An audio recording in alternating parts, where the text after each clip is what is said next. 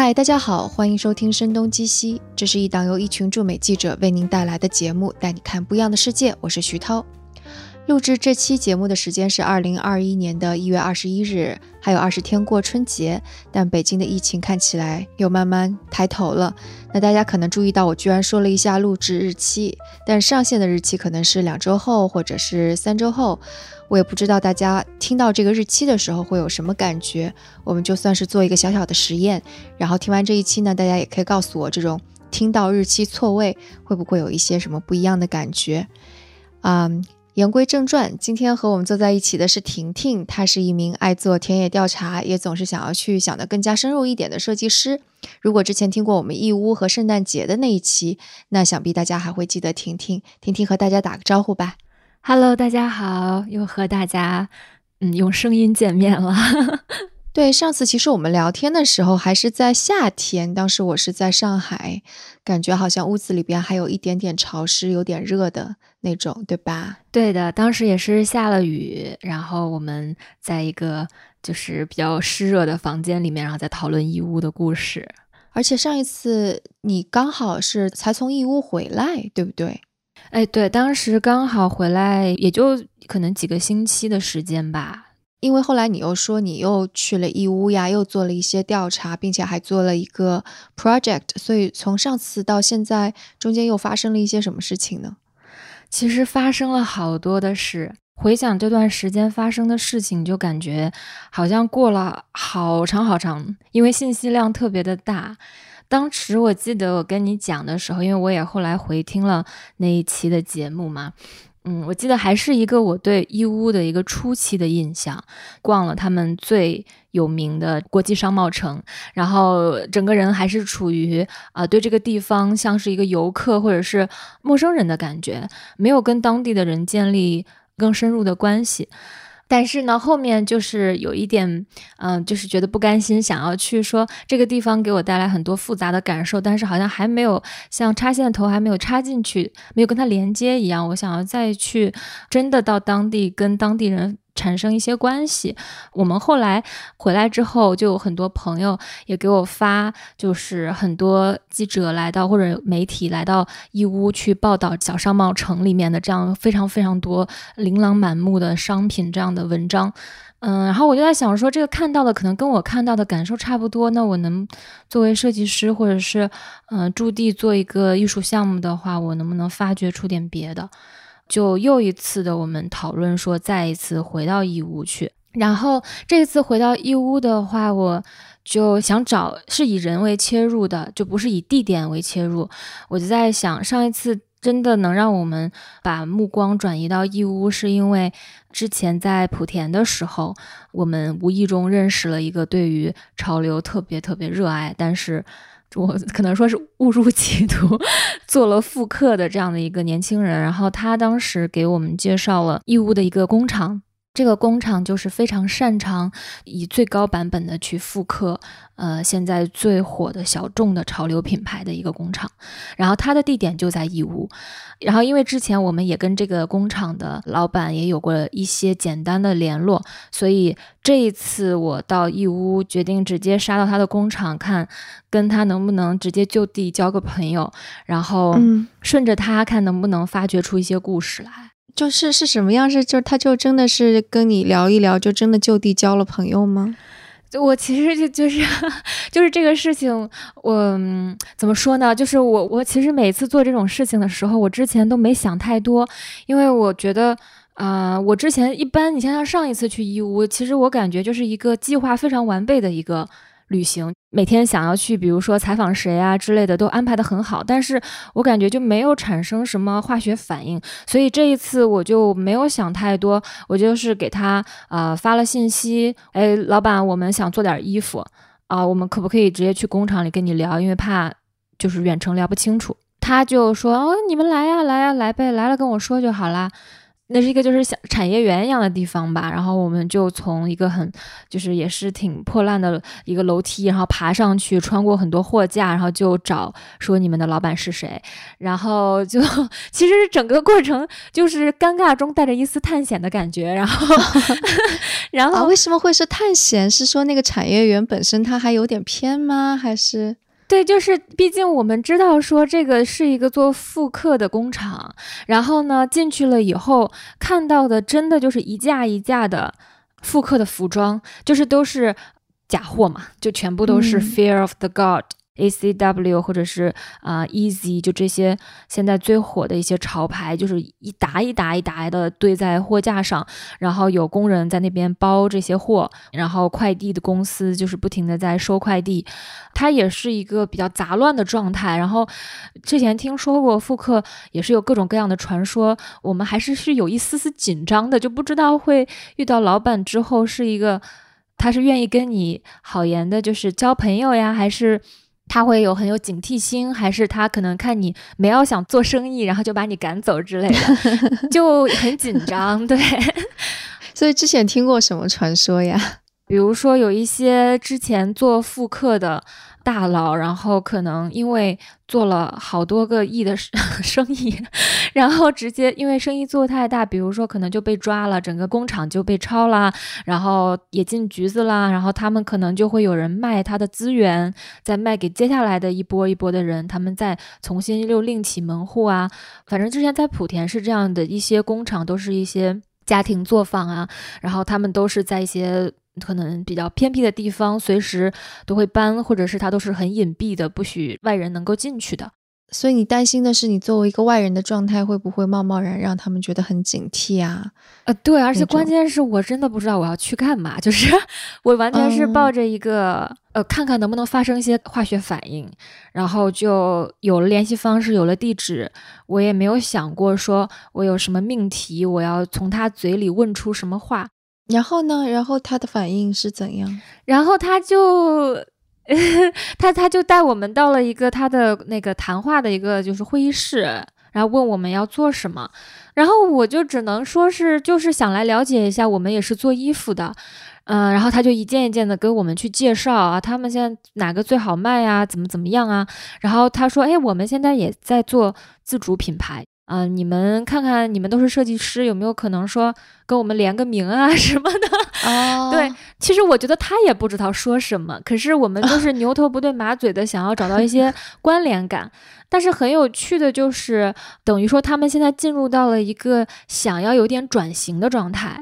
可是他们要转型的状态，又跟我在莆田认识的那些真的是做自主品牌，就是说可能给以前给 Nike 和阿迪达斯做代加工，然后现在想要去做自己的自主品牌的那些还不一样，因为毕竟他们确实之前是做正品的，而这次义乌的他们是真的就是复刻，就说好听是复刻，说难听就是做假货嘛。所以当他们想要去做一个真的品牌的时候，其实我。整个就会觉得有点魔幻，我就想说问啊，那你能不能更多的给我介绍一下，你们是想要怎么去做这个牌子？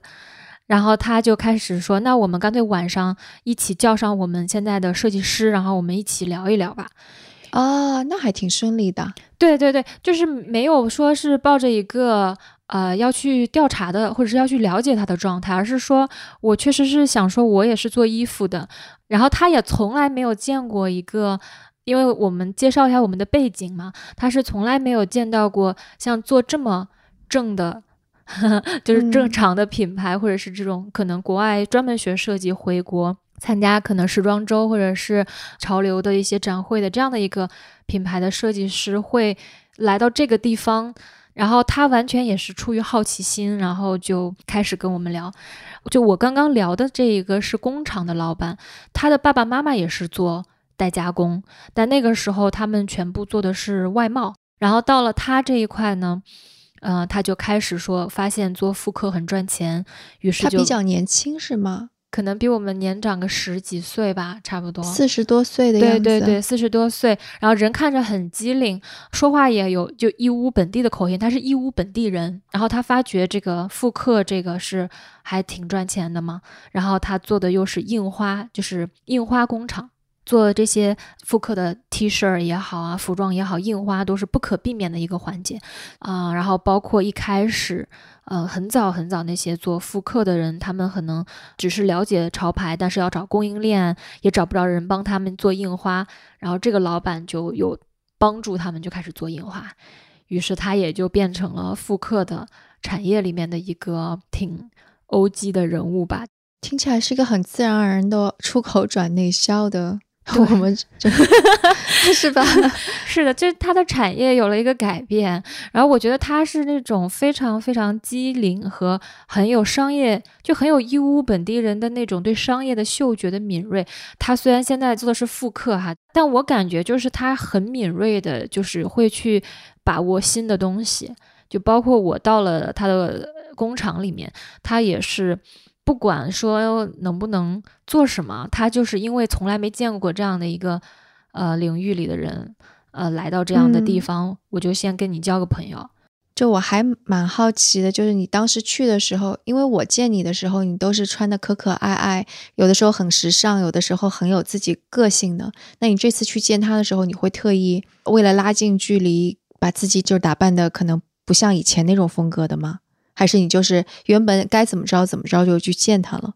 对我没有，也就是再有什么服装上的改变，就包括工作起来的话，我平时也是就一工作就穿的很简单，然后也可能不化妆，在工厂里面就跟他们融为一体了。我这么问是因为我觉得就是你的气质肯定跟他的气质是相差挺大的嘛，就是第一次见面你想要跟他拉近距离，到底？怎么拉近啊什么的，但看起来好像这个不是什么问题。他也比较 open minded，可能也跟他现在处于转型的状态有关，是吗？其实我会觉得哈，穿衣服这个事情是人第一印象，但是真正聊起天来的话，呃，很快你就会忘记这些东西的，就除非你说话是有隔阂的。我因为之前可能有在莆田做田野调查，或者是跟当地人交流的这样的经验，和我本身反而一到这种陌生的环境，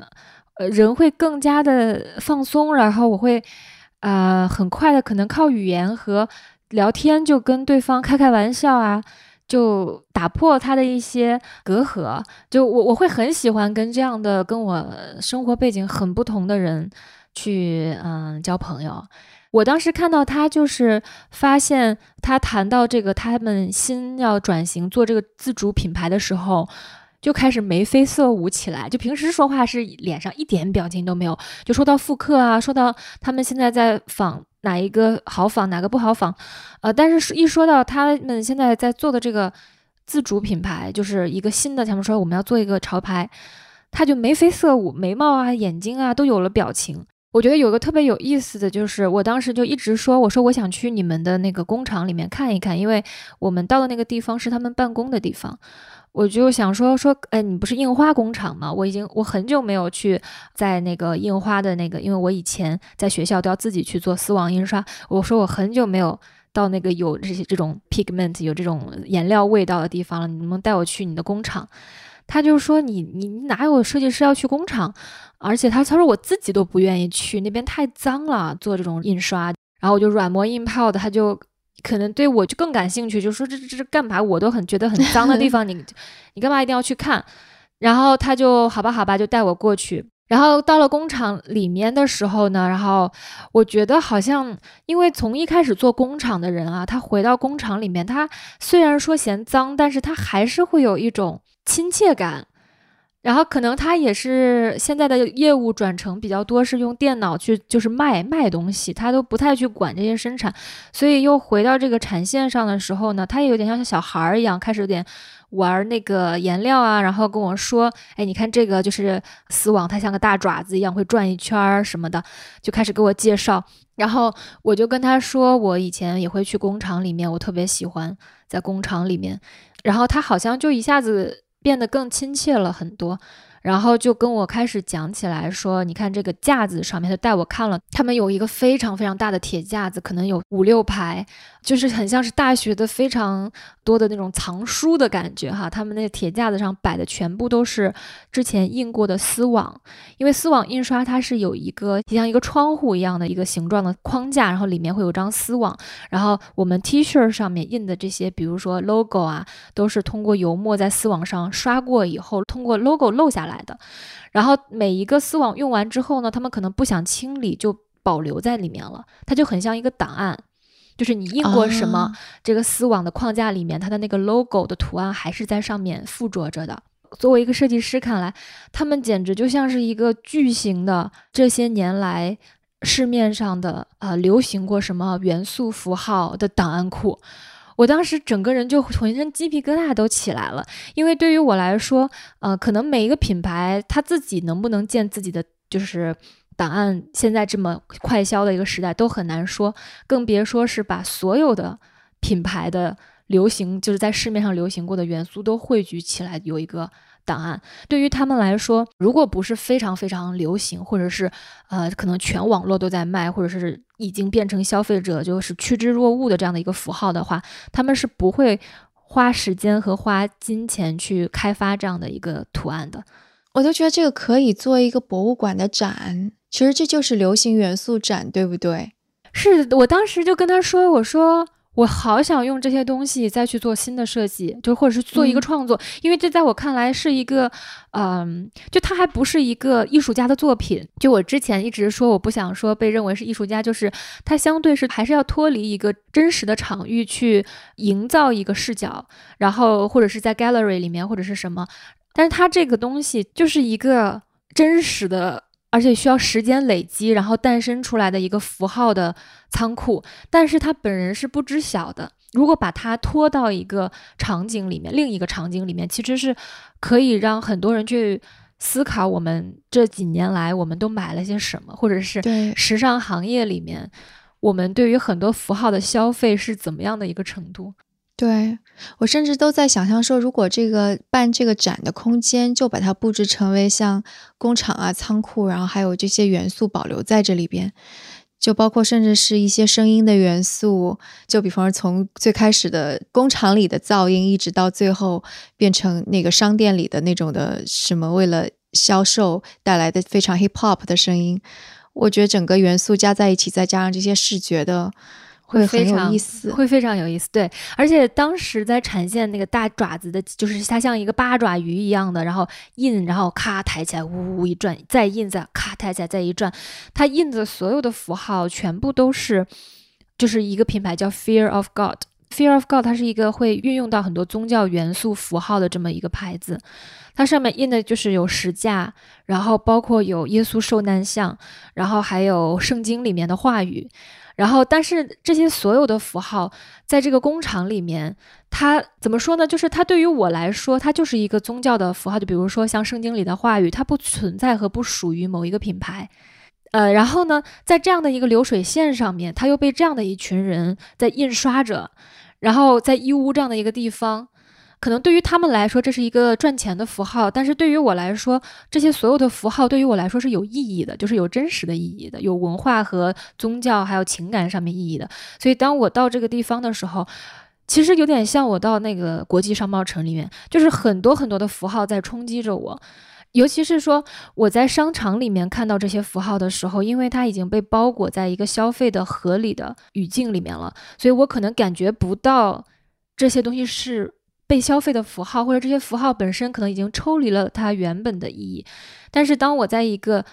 做复刻的工厂里面看到这些所有的符号和这一个巨大的货架上积攒的这几十年的流行符号的时候，就是我自己像一个测试纸一样吧，就是我的这个背景到了这个地方，这几个重叠的场景，设计师、消费者、造假货的人，还有这些符号本身它原生的文化场域的这些意义。都冲击着我，就让我一下子有了很多很多的，就是感受，就好像这个很多很多这个世界很多很多东西分层铺展出来在我眼前，然后我当时已经没有所谓真与假这样的一个概念了。哎，真还挺适合把它做成一个展的。无论是感官上的体验，还是背后赋予这些不同时间地点，因为就相当于是，如果你你没有去看的话，这些符号在这个场景下，它是被抽离掉这些意义的嘛？但是因为有个外部观察者，其实是赋予了很多很多意义，而且这些意义本来是散落在各个环节的，可以拼凑起来。是的，是的。所以当时我觉得，哎，这个是我想要的一个感受，就是这个真实的人、真实的空间，呃，我们跟他的沟通，然后他在做这件事。然后按照一个合理的设定的话，其实我跟他是水火不相容，是势不两立的。就是他是做假的，我是做真的，但是我们在一起是两个正常的人在沟通和交流，理解彼此。然后他带我来到了他的这样的一个空间里，然后这个空间里有一部分东西对他有意义，有一部分东西对我有意义。但是他们之所以组合在当下的一个，嗯。场景其实又可能是有一些远远超出了我们两个人都能控制的一些因素，比如说他做这件事情可能一开始并没有考虑所谓真假的价值判断，而是他要赚钱，他开工厂像个农民一样，他就是他就一直在跟我说，他说我真的不想做工厂了，我真的不想再做制造这个行业了。啊，他说我想转型，我要做叫什么？做市场，嗯，我要做品牌，我要做就是完全就是在呃互联网上卖，嗯，我只要说什么好卖，然后我直接把这个设计交给我之后就是合作的工厂，然后让他们给我供货，然后我只负责打通所有的渠道，然后我让我的货物能够流向四面八方，我要做这件事情，我再也不想做加工制造这个行业了。我当时就问他说为什么？他说：“我制造业越来越苦了，他就像农民一样，没有什么尊严，也没有什么价值感，然后做的事情呢又非常脏，非常的累，啊，而且就是会被剥削到最低最低的利润，就是赚的钱太少了。以前做外贸的时候，他说那些好多好多量的这个制造的这个量，然后没日没夜的赶这个货品，然后每一个只赚那么几分几毛钱。”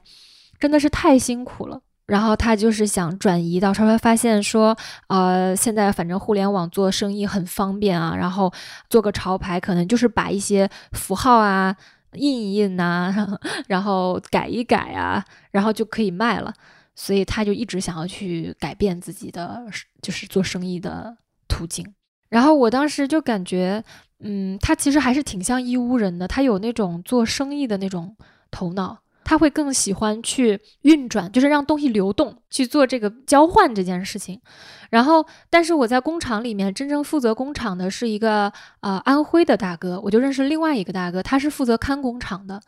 他本身是跟这个大哥，就是义乌的大哥是很不一样的两个人。这个安徽的大哥呢，他是非常非常非常喜欢工厂，他非常非常喜欢看着印花一个一个被印出来，然后印到他认为最好看的样子。然后他就是非常的想要去印出新的东西，所以当时当我们到了以后，去提出了一些新的可能性的时候，啊，他特别特别的积极在配合，是我从来没见过，就是说制造业有这么积极的想要去做改变的一个一个角色。所以其实除了刚刚我们讲的，说是就我在这个这个工厂里面看到的这些所有的符号，其实这这些人真实的在做这些事情的人，他们真的也都各自有各自的性格和他们在这个行业里的。困境，然后和想改变的地方，然后这些所有的东西就一下子抓住了我，让我觉得，哎，我跟义乌这个地方开始产生关系了。你知道吗？就是之前其实我们在节目呀，或者在各种媒体当中，可能会听到非常空洞的词，就是讲中国的制造业其实是想要往往那个产业上游去流转的。你看这几个字。想要往产业上游 去转型，就是特别枯燥。但我觉得你刚刚说的其实就是一个很鲜活的例子，对吧？对，就是因为我经常经常的要去接触制造业，它是一个非常非常有价值的一个环节，因为没有这个环节，就像没有手一样的，所有的想法是无法被实现的。但是，呃，因为中国就是太多这种像这种大批量、大批量不停的复制、复制、效率第一这样的生产，其实，在流水线上的工人是很难有价值感的。然后我的话，就是因为我做的这几次的项目，都是我试图是把设计师的工作，或者是说艺术家的工作，拿去像是为工人做一次服务，就是说，呃，我设计的这个东西不是为了实现我的一个美好的就是呃蓝图，而是说我看我能怎么能够让他们体会到一个参与创作的快乐。这样的一个行动，然后让他们能够自己做的这件事情有一点他们的身份认同感。然后，所以这一次的话呢，我也是试图以这样的方式跟这个印花的这个安徽的很喜欢制造业，对这件事情本身就有热忱的一个人去做了一些小的实验。我说，哎，我们可不可以这样印？我们可不可以那样印？但做这些其实是需要他把产线都停下来。然后去做一个他以前没有做过的一个实验，就是我觉得如果是一般那些已经完全被僵化了的这样的流水线是不可能做这件事的。但是他内心就像小孩儿一样，他就觉得，哎，你这样子感觉好有趣啊，我们来试一试。然后印出来了以后呢，他看到那个结果比我还开心。他就说：“哎，这个看起来什么状态？我想象不出来。就你说的，他好奇啊，开心那个。我我真的特别，我当时觉得特别好玩。我就是我，我们当时在那个机器里面，然后我说：，哎，我们把这两个图片。”叠加在这个图片上，因为他们其实是有很多已经做好的这种流行符号嘛。我说我们，因为这些符号其实都是假货的符号嘛，对不对？不是假货，就等于说他们是完全 copy 了别人的符号。然后我当时就想说，啊，其实涂鸦文化里面经常他们有的时候，比如说两个人之间有。观点的不同或什么的，或者是故意要有一些 beef，可能我就把你的涂鸦给盖掉一部分，然后我重新做一个 创作，然后等于这整个涂鸦就产生个新的含义，这也是一种交流吧。我就跟他说，我说我想把这个牌子的 logo 跟那个牌子的 logo 就叠在一块儿，然后像拼贴一样的，然后我们在这边把它重合一下，盖在一起。他的第一反应是，哎，没关系的，这个我们直接在电脑里面让设计师，你想做成什么，我们让他那个设计师把这两个图片在那个电脑里做好，然后我们一起印出来。我说我不要，我说我就要这两个东西在印的过程中，就是彼此是通过两个呃两次印刷印出的，就好像我盖在了你的身上。他说，哎，你这样子我从来没印过呢，那我们试一试。然后我就摆了一下，然后我们就印，印出来了以后呢，然后他就。拿着那个印花，然后就一直看，他就说：“哎呀，这个感觉真的不一样，哎，这个感觉 好像真的跟做出来不一样。”然后他说：“哎，这个好新啊！”然后他就开始晃动他的身体。晃动他的身体，对，他就在那边转来转去，就他是属于说话有一点害羞，然后他有的时候可能为了表达自己的想法，他需要一些手势和 body language，就身体语言，然后来帮助他表达。然后他就是整个人的身体就是在那边转，然后拿着那个，就是哎呀，这个肩膀在那边左右的这样子，说哎，这个看起来真的好不一样，哎，真的不一样，你们真的在做新的东西。我印花印这么久，我好像没有见过这种感觉。但其实可能对于我来说，就是在学校里，我们经常会做这样的实验。可是，在这个实验完成了以后，对于我来说，其实我很开心的是，我在他们工厂里面捣了个乱，就是把他们的这些，就是第一次在他们的工厂里，可能是有一个不是复刻的东西哈。对于他来说的话，就是一个他可能没有经历过的一个创作的过程，就是跳出了他以往做生产的一个经验。对，而且我想，是不是因为他在流水线上其实时间也很长了，他其实是能够很敏锐的看出图案跟图案之间的细微的差别的。其实他某种程度上肯定是比非专业的人对这些图案的更加敏感的。然后，所以做出一些变化，他也能够更加敏感的说啊，这个到底不一样在哪里？其实对他也是一个观察和感官上的冲击。是的，我觉得你说这个确实是因为我当时也是这种感觉，就是可能我们认为工厂里面的工人，他们只会加工，尤其是中国工厂里面的工人，就包括很多国外的设计师，可能也是觉得啊，中国的工厂里的加工的这些工人们，他们其实可能没有更多的想法，他们可能不会像说是觉得像日本的工厂是匠人或者是有工匠精神之类的。但事实上是，我想说是，就是中国的这种大量的这种洗礼，我觉得他们看过的东西，那个数据库是非常大的，就是他们也许没有特别的，就是说啊，要在一个工艺上面钻得很深很深。但就像中国是个完全互联网式的社会一样，就是他们他们见过的东西是特别特别多的。这个师傅也是的，他也是。每天见颜色，然后见印花，而且他每天可能因为做复刻吧，可能他见的确实也都是国外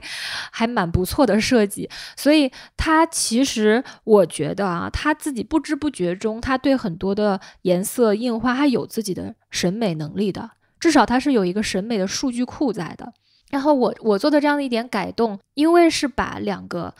不同的 logo 叠在一块儿。其实只是简单的在一块儿，可是对于他来说，那个视觉的敏锐和就他他视觉冲击力，他是很敏锐的把握到了。而且他拿着那个东西，他就跟我说：“他说其实我也说不出到底你做的这个事情是为什么要放在这儿，但是我就能感觉到它不一样了，它很有意思，我很喜欢，我想做更多这样的。”我就会感觉到这个场域，可能我到去那之前，它是一个复刻的嘣嘣嘣的一个空间。然后我们到了以后，以我的旁观者的视角看到了以后，然后我们又去做了一点小小的改变，不能说改变吧，只是做了一个小小的举措。然后这个空间里的很多气氛开始泡泡开始有有不同的化学反应出现。我觉得这个是让我特别特别有满足感和兴奋感的。嗯，这个化学反应可以持续吗？对，这个就是我我想继续分享，就是我那几天我们都特别的兴奋，因为第一天去了以后。就我们出了那个工厂的时候，就在疯狂的，就是讨论，就觉得天呐，这里太酷了！就像刚刚你，你也是很兴奋，你可能只是听我讲就很兴奋，说哎呀，我可以办展览，而这个符号啊，这些东西这么真实的一个 archive，而且这个真实的档案库是一个。就是复刻的这么工厂积累起来的，它能反映多少的问题？它能站在一个多么中立和嗯真实的一个视角上面去让所有行业里面的人去思考，甚至是消费者去思考我们在买什么，然后能衍生出多少好玩的事情？然后我们每天都在这样兴奋的讨论，然后每天也都会去他的工厂里面进一步的跟他们有更多的沟通。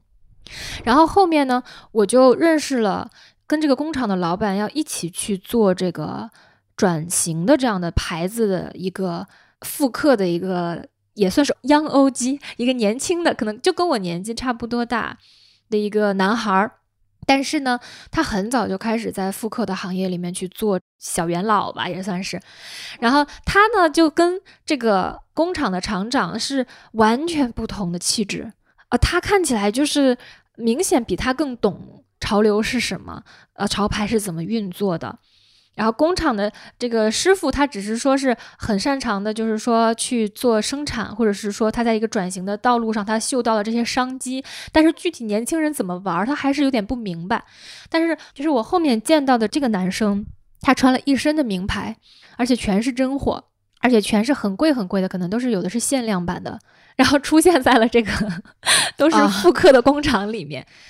然后呢，他就是看到了我们以前做的关于莆田的这些东西，然后他就觉得哇，好喜欢啊！就是包括我们呃自己工作室的一些设计，他说我要种草了，我要买。就是完全是一个很狂热的潮流消费者的样子，然后就是聊到了，就是我们在莆田是怎么认识到这个也是做复刻的年轻人，然后来到了这里，然后他们其实都是朋友，然后呢，他们这个男孩就是他给我分享了很多复刻圈子里面的故事。嗯，他们其实一开始是也是非常喜欢潮流的人，就是做这件事情，他可能跟那个厂长是不一样的。他厂长就像种地一样，什么好种能结果子我就种什么嘛。但对于他来说呢，他是真的要去啊了解潮流文化，而且他喜欢潮流文化，而且他们可能就是真的是比很多很多消费者是更早的去通过可能呃互联网的途径啊，包括翻墙啊，包括逛论坛呐。去了解到一些国外小众的潮牌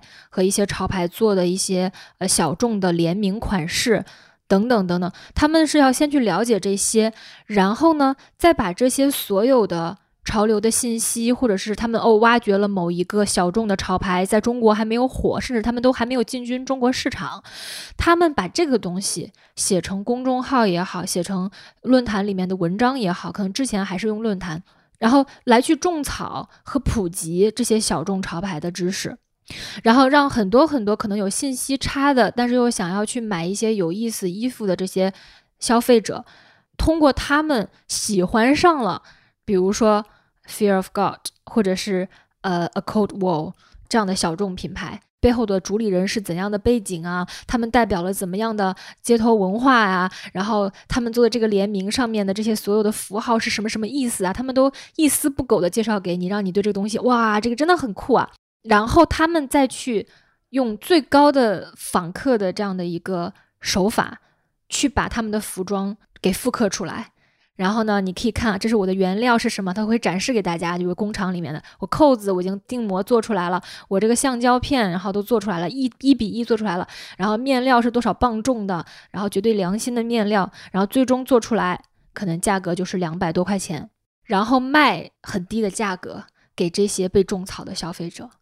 所以说，他们并不是说像是可能有一些莆田的假鞋，是说我做一个很真很真的鞋子，然后我骗你说这是一个让你买走。就他跟我讲说，甚至有一些可能品牌小众的潮流品牌，他们在中国在淘宝上到处都有，或真的这么火起来，好多其实是他们炒起来的，倒也不是说是这个品牌的公关在中国做了哪些推广。但如果他们真的有这个能力，有这样子的 marketing 的和 branding 的能力，为什么他们自己不做一个小众品牌，然后从头去讲这个故事，重复刚刚上述的所有的这些路径？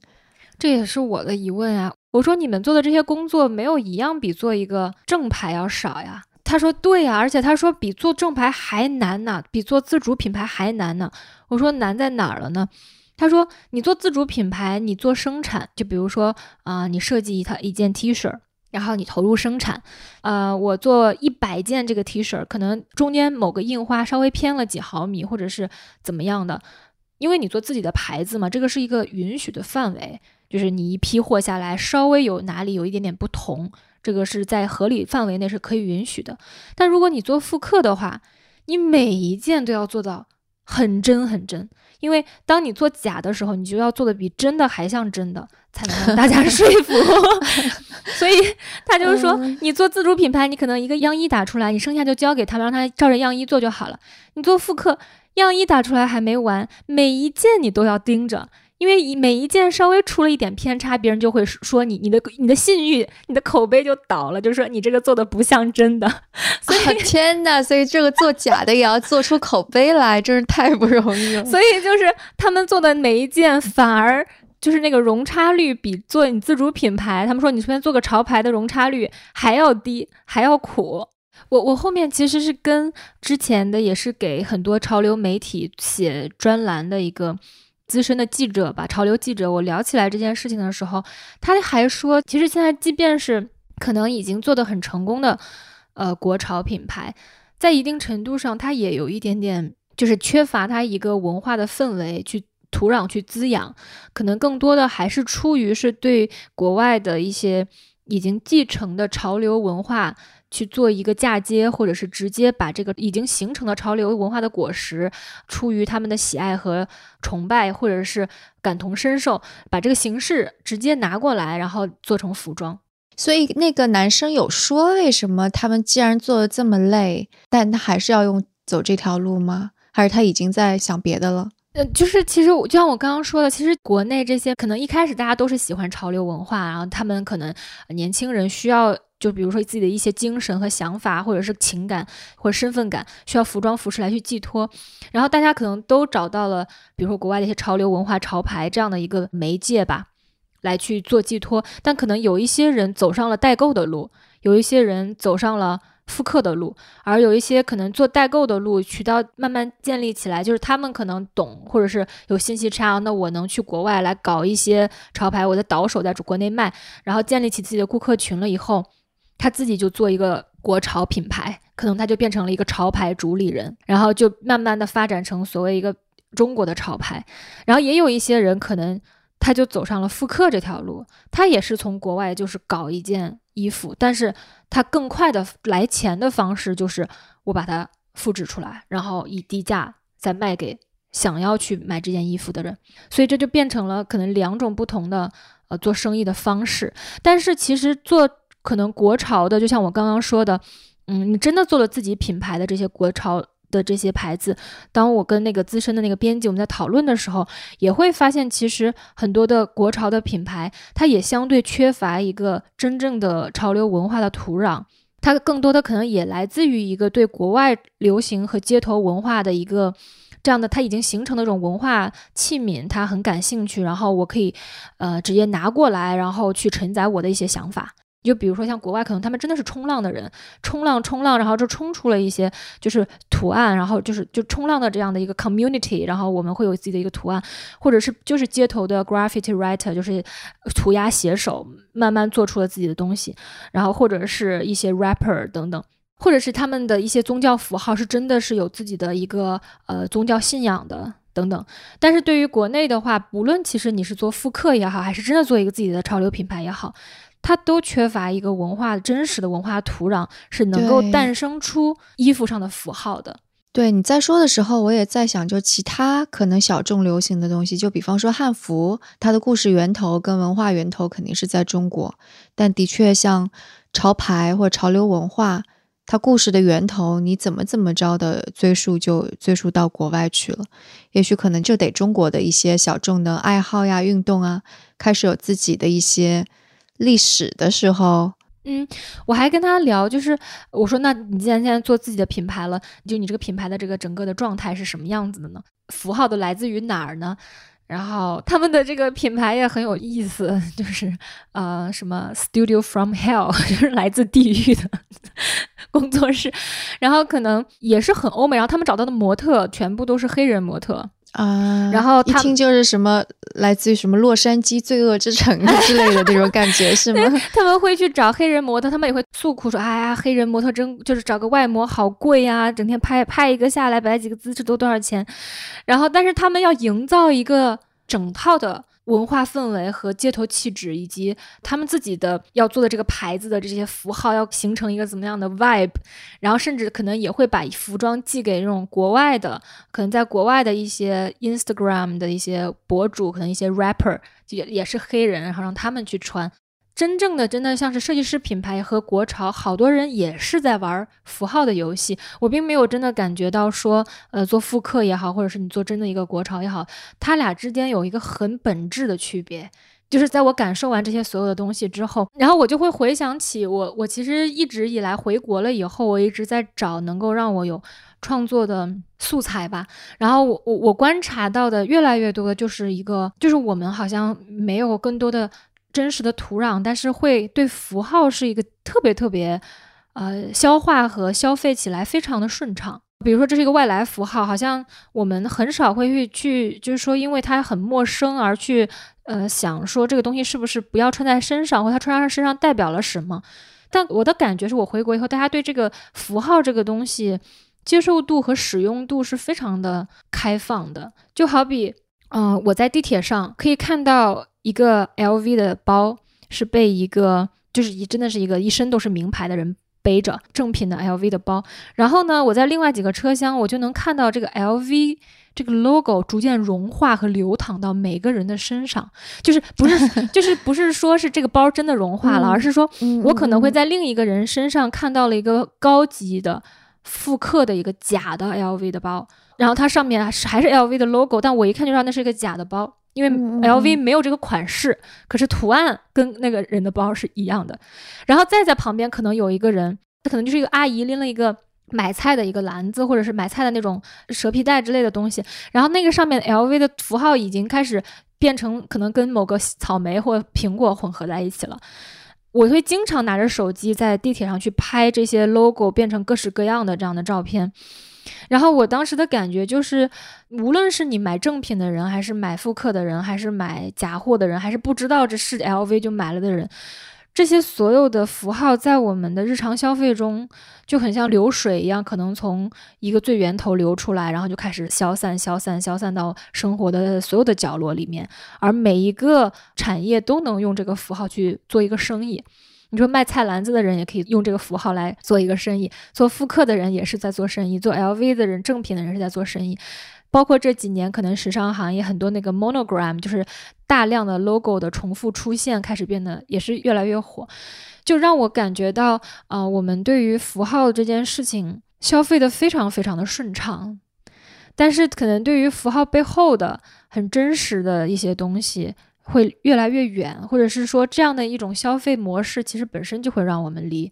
符号为什么要出现这件事情越来越远。其实你说这是不是就是一个很天然的强势文化，会本来就渗透到方方面面的？只是现在消费主义其实加速了这种强势文化。因为我在想，就比方说，如果我们追溯到唐朝的话，那唐朝的诗词歌赋以及生活方式，它也会影响到周边国家，对吧？嗯，好像这个时代跟过去有一点点不同的是，在于可能就包括现在时尚行业，大家也都在会去说，我们是不是？有太多的文化挪用，或者是说，呃，设计师是不是真的很像一些文化的掠夺者？然后要看到一些文化好看，可能我根本跟这个文化也没有更多的深入的沟通和交流，我就是会把它直接挪过来使用。以及现在其实很大一部分程度上，好多时尚开始去流行去收集以前的服装，就是 vintage archive，然后去好像当年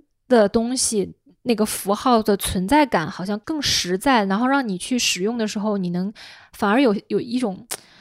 真实感。然后反而现在的很多服装，就是随着这几年就越来越多复刻复刻，然后回潮回潮，已经陷入到了一个疲软的状态，就是已经没有办法让你真的再去享受创意或者是服装带给你的那种身份感的快乐了。然后我当时就在想说，这为什么会出现呢？然后我就会发觉，其实。呃，人们创造符号这件事情本身就是人本身天然的一个天性来的。就是当你有感动，或者是文化有一个呃积累到一定程度，或者是你自己产生了自己的一个呃身份感，你就会想给自己刻个章。或者是你就会想要说形成一个符号，想要形成一个图腾，或者是想成想要把很多宗教的感受，比如说蕴含在某一个符号上面去，然后让这个东西来去象征你感受到的这些复杂的深厚的东西，把它象征化。然后这个象征化的这个东西，你可以用来去作为你的一个标语，或者是作为一个你交流的工具。然后去把你的东西交换给别人，就好像可能过去呃诗词歌赋也好，然后可能唐朝的服装也好，那它流转到外面的时候，我觉得它是起到了一个文化交流的作用的，就是它是真的从文化本身诞生出来的一个很真实的而且强有力的符号，然后这个时候这些符号进行交换的时候。它确实是能够带出它背后的这个文化的气息，呃，内容特质。然后另外一个没有接触过这个文化的人，可能第一个通过这个符号就最强而有力的感受到了这个文化的内容和内核，从而可能产生一个非常让人感到刺激或者是感到新鲜的这样的碰撞。但是现在的很多很多的符号产生的这个速度是远远大于。文化能够诞生符号的这个速度的，或者是创意的人能够诞生符号的这样的一个速度的，就是因为我们需要符号来去做生意，需要符号来去消费，需要符号来去 exchange 来去快速的变成市场上的货物。所以这个我觉得问题是不在于符号，而是在于符号产生的这个速度和量，以及它原始的目的，可能有点就像说消费主义，让它已经变得有点过度了。你我就会发现说，你看现在这些大牌，为什么街头文化会一下子席卷了整个时尚行业，甚至是奢侈品行业的话，我觉得潮流文化本身它就是一个非常快能够承载内容的一个器皿。比如说，我就直接把我的 slogan 印在衣服上，这是最快的一个诞生符号的一个方式。那它也是最快能够去进行符号交换和消费的方式，所以后面很多很多很多的设计都变成了一个快速诞生符号的这么的一种设计。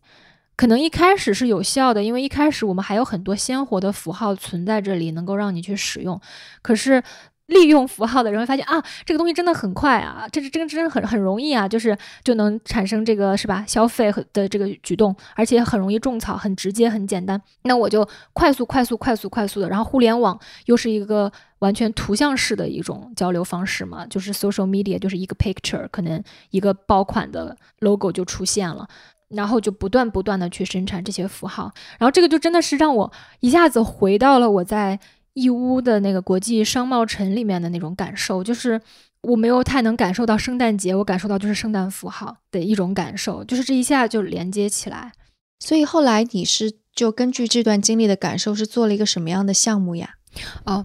呃，这个真的就是刚刚像刚刚我们聊那些所有的东西，就是在我脑子里面就一直发酵。然后我当时其实是有两个故事，然后有一件事情是我觉得很有意思，就是也是那个做复刻的那个年轻人跟我讲说，最近发生就是当时是十呃双十一之后，有一个英国的小众，算是不算是特别大众的一个潮流品牌，但很多知道潮流人肯定知道，就是它是。叫 A Cold Wall，就是 A C W，是一个英国的牌子。这个牌子呢，其实他们说，就是哎呀，就是这一两年大家也都有关注，但是也都有做，反正在复刻界，他们觉得这个东西不是很好卖。然后直到这一年，好像这个牌子开始大家越来越接受了，然后就是想要买复刻的人也越来越多了。他们就开始更多的人开始做这个牌子的复刻的衣服，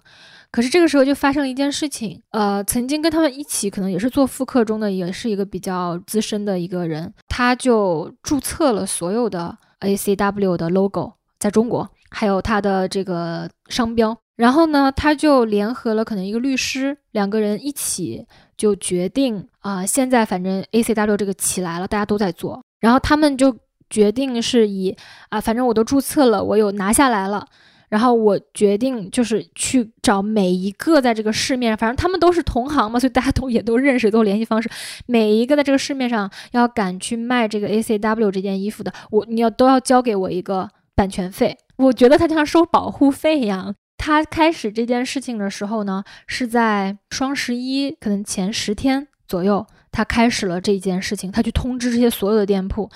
然后，因为这个时间就卡的其实蛮狠的，就如果比如说你不给他这个钱，他会去告发你。那告发你的话，你的这个店铺就要被关，被关了以后，你双十一的这一笔生意你就做不到了。可能你之前备的很多的货都要变成库存了。那有的人可能要靠这个店养家的，所以他们就可能不得不要去交这笔钱给他。这就是一个黑吃黑的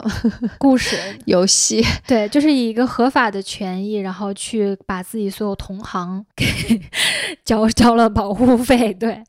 然后当时他们说起这件事情都是很生气的嘛。然后那个工厂的老板就说：“我说那你这些这么多，因为我在他的货架上看到了很多 A C W 的衣服，他说我不卖。”他说：“我这个人一开始做复刻的时候找不到印花，我都是我帮他印的，所以他现在还没来找我，但我估计也不会有多久了。”他说：“我我反正是不卖了，就是我我才不交这个钱。然后另外呢，还有一波衣服是他们当时是，呃，花了非常大的心血，因为那个印花很难，开了很多十六次版吧，好像还是什么去调颜色。”印的一个是 Kanye West Easy 的一件衣服，当时是有一个很年轻的 rapper X X X Tent Song 好像是叫这个名字，然后他很年轻就被可能卷入一些帮派的斗争，然后被枪杀了，然后当时侃爷就很难过，然后就专门做了一个联名纪念他。一个 hoodie，然后那个 hoodie 就印的非常的复杂，然后还有一些做旧的工艺啊什么的，然后当时他们就是觉得要押宝，就觉得这一件一定能能爆，嗯，我们肯定是可以，就是去做一大批货，这个一定能卖得出去，而且他们真的是做的很认真的所有的细节，结果也认真的发了 po 文去种草，但结果就是可能因为这件实在是印花比较狂，它就是很难驾驭，所以就。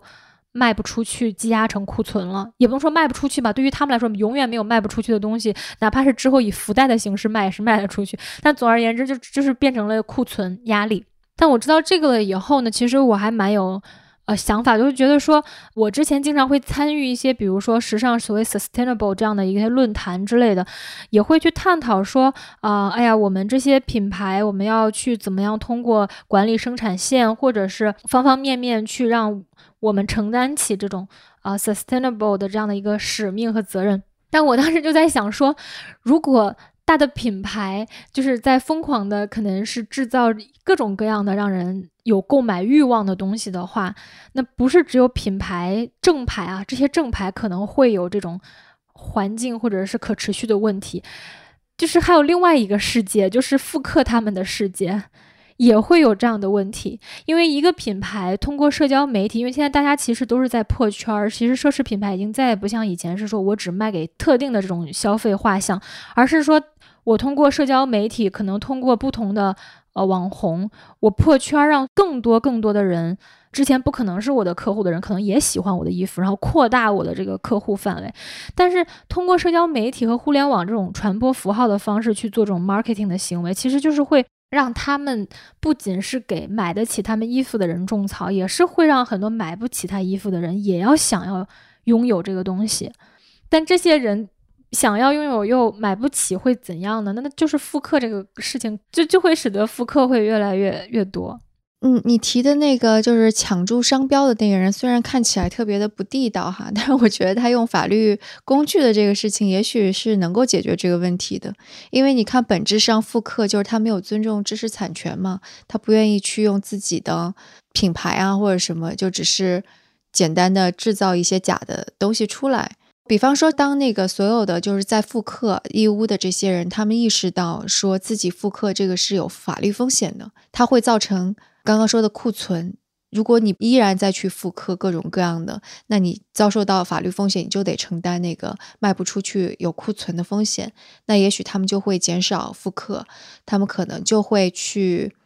类似于说更加积极的转型，就比方说一开头你就说他们会想要更加积极转型，觉得做这个事情实在太苦了。其实我觉得他们肯定也是意识到这些风险的。对，但对于他们来说呢，就是可能他们只是放弃了一个 logo，就是会发掘新的能够去复刻的 logo，不断的会有这种商标或者是说符号是大家会趋之若若鹜的想要去消费的。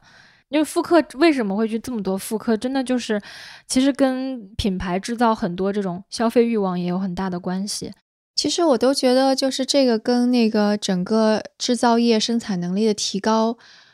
密不可分，感觉是无解的。因为你就想，就是你你上次有提到你在义乌看到各种各样的小商品，什么小的圆珠笔啊，或者特别小的一个塑料的什么东西，它都能够生产出来。然后其实。增加一个符号，增加一个品牌辨识度，其实本来是商家希望把自己的品牌跟其他人造区分开来的一个步骤，好像是在解决这个问题，但其实依然是没有解决。所以我觉得这个是完全跟人类的生产、人类的无节制的消费、人类就是想要要更多是紧密联系在一起的。对的，就是最根本的还是人们的欲望是可以不断的被。激发出来的就是消费时代之所以能成立，是基于一种人性，所以才能成立的。而且，嗯，我当时就记得我之前看那个谁写消费社会，他就说特别有意思，就是可能在过去的时候，一个物流的时间是比人要久的。比如说一个东西，它是可以流传几代的。然后我们可能可以通过这个物来去了解人的文化是什么，或者是说来去了解之前的事情。但现在这个时代，物的寿命远远远远小于人一个人的寿命，就是我们的一生可能会见证非常非常多物的消失。相反，很难会有一个物是留的比我们的生命时间要久的。对，包括上次我们聊完了之后，其实二零二零年一整年吧，我都会下意识的去。关注自己消费一些什么，是不是自己有一些其实不必须的，但是我还是买了的。但即使这样子，我感觉有的时候你在淘宝刷到了一个什么，你很难不去点下那个购买键，就依然还是会买一些自己其实并不需要的东西。但我觉得就是反正我们不断的这样子去讨论这个问题，包括婷婷说在工厂里看到那种视觉上肯定会很震撼的这种东西，其实也是不断不断提醒我们自己吧，就。我们从自己的生活当中，比方说，我们是在被 social media 无脑的推着去消费呢，还是我们其实是下意识的去进行有意义的消费，就或者是必须的消费？不说有意义的消费吧，有意义这个东西一说就太庞大了。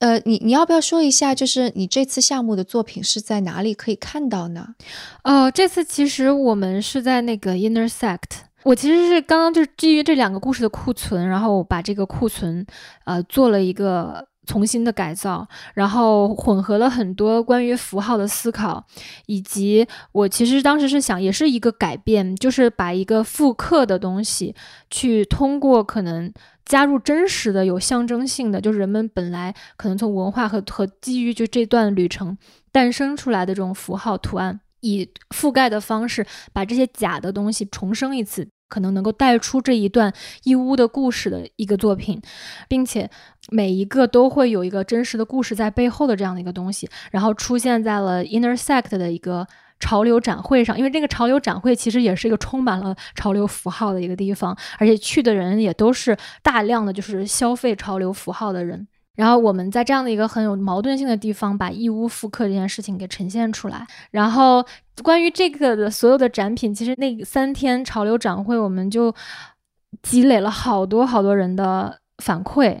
嗯，然后我们想之后就包括刚刚我们在义乌看到这些东西，想要去做一次艺术展览，但是还是在在筹备中。对，因为我觉得那四件衣服在潮流展会上，因为这个矛盾性，因为你把一个复刻的东西拿到了一个全都是卖正品的这种，都是欧基玩家可能的一个潮流展会上，然后又带有这样的故事，重新的改造等等。